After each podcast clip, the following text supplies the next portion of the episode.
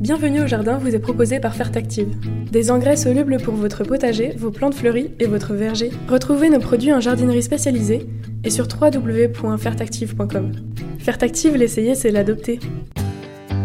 Pour un beau jardin d'ornement, choisissez la gamme d'engrais Solapiol, utilisable en agriculture biologique. Composé de matières premières 100% d'origine naturelle, il libère progressivement et durablement tous les éléments nutritifs dont vos plantes ont besoin. Pour l'application, rien de plus simple. Épandez l'engrais au sol, griffez légèrement pour l'incorporer, puis arrosez. Deux à trois apports dans la saison suffiront. Solabiol, votre partenaire pour un jardin magnifique au naturel. Plantez, plantez encore. Gardez le rythme. Allez-y, vous êtes doué. Mettre les mains dans la terre. Nourrir, partager, faire grandir. Surprenez-vous. Fertiligène, révélez votre nature. Bienvenue au jardin. Patrick Mulan, Roland Motte. Mon cher Roland, je sais que tu es un adepte du jardinage actif et efficace. Que vas-tu faire la semaine prochaine dans le jardin? Ça maintient en forme. Je vais faire un tour dans les. Je vais être plutôt ornement là, parce que là on a, on a Oh. une période intermédiaire. C'est la- Notez. Mais oui, la semaine prochaine, on va, on va planter tout ce qui va arriver de partout, là, les, les légumes, etc.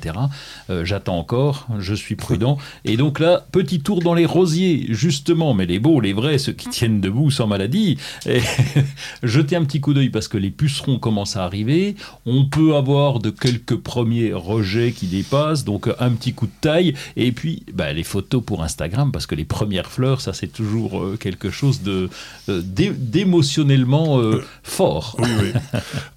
Au niveau ro- rosier, euh, puceron, bah, on peut aussi euh, mettre un petit bon coup de jet d'eau euh, pour euh, les faire tomber. Oui, On oui. peut aussi euh, accrocher quelques coccinelles, des petits sachets de coccinelles.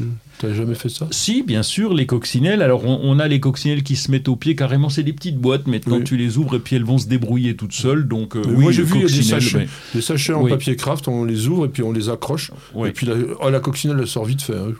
Et ça- bon, faut pas avoir de fourmis parce que il y a la guerre quand même. Il y a la guerre. mais enfin, ouais. la coccinelle, elle, Elle est- euh, oui, ça dépend. ça dépend des fourmis. elle- elle est moins nombreuse que Ouais, les fourmis, ça, ouais. ça.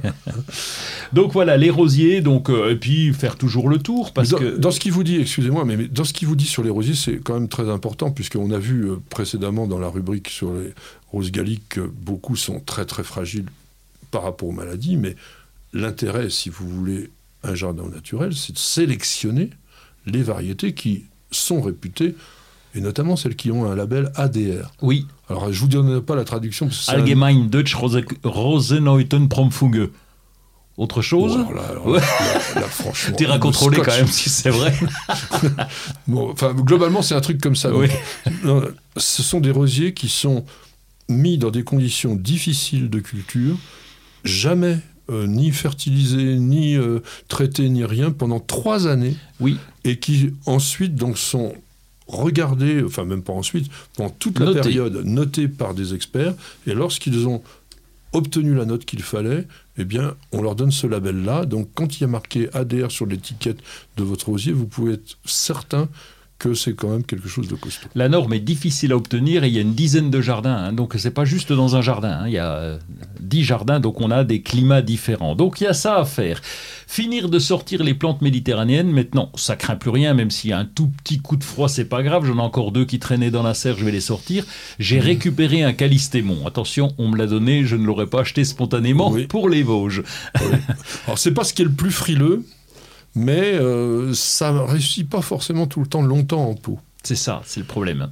Euh, on en a, euh, je te dirais ce qu'on a. On en a déjà un depuis l'année dernière. Il a passé l'hiver dans la serre, donc normalement il est à peu près pas trop mal. On va voir ce qu'il va nous donner maintenant. Des plantes comme les bougainvilliers, donc on a déjà parlé, franchement, des, même maintenant, moi je ne le sors pas là. Mm. On les laisse en véranda, nous, au moins jusqu'au 15 mai.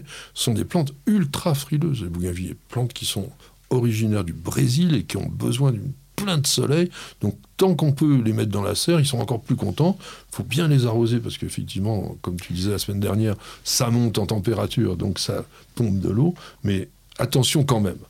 Le muguet du 1er mai, qu'est-ce que tu en Ah fais bah oui, alors euh, l'idée c'est quand on offre du muguet ou lorsqu'on vous offre du, du muguet, c'est pas des brins qu'il faut qu'on vous offre, c'est des petits pots avec les griffes dedans qu'on va pouvoir replanter dans un endroit un peu ombragé. Là, ça va, on en a. Près des hostas, justement, pourquoi pas. Dans- ben, en plus, sous, sous ton sapin, le sol est un peu acide, ça va vraiment lui plaire. C'est parfait. Donc, euh, on récupère euh, chez les voisins euh, les, les, les muguets. Vous inquiétez pas, je vais les mettre au compost et tac, vous les replantez discrètement. Ça peut devenir envahissant. Le, le muguet, Oui. j'ai remarqué, soit il veut, soit il veut pas. Oui. Si, alors ça, c'est une bonne réflexion jardinière.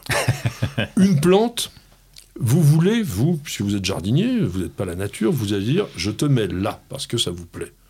Si elle ne veut pas, vous n'insistez pas, il faudra la déplacer, parce que jamais elle voudra. Donc ça, c'est une règle de base.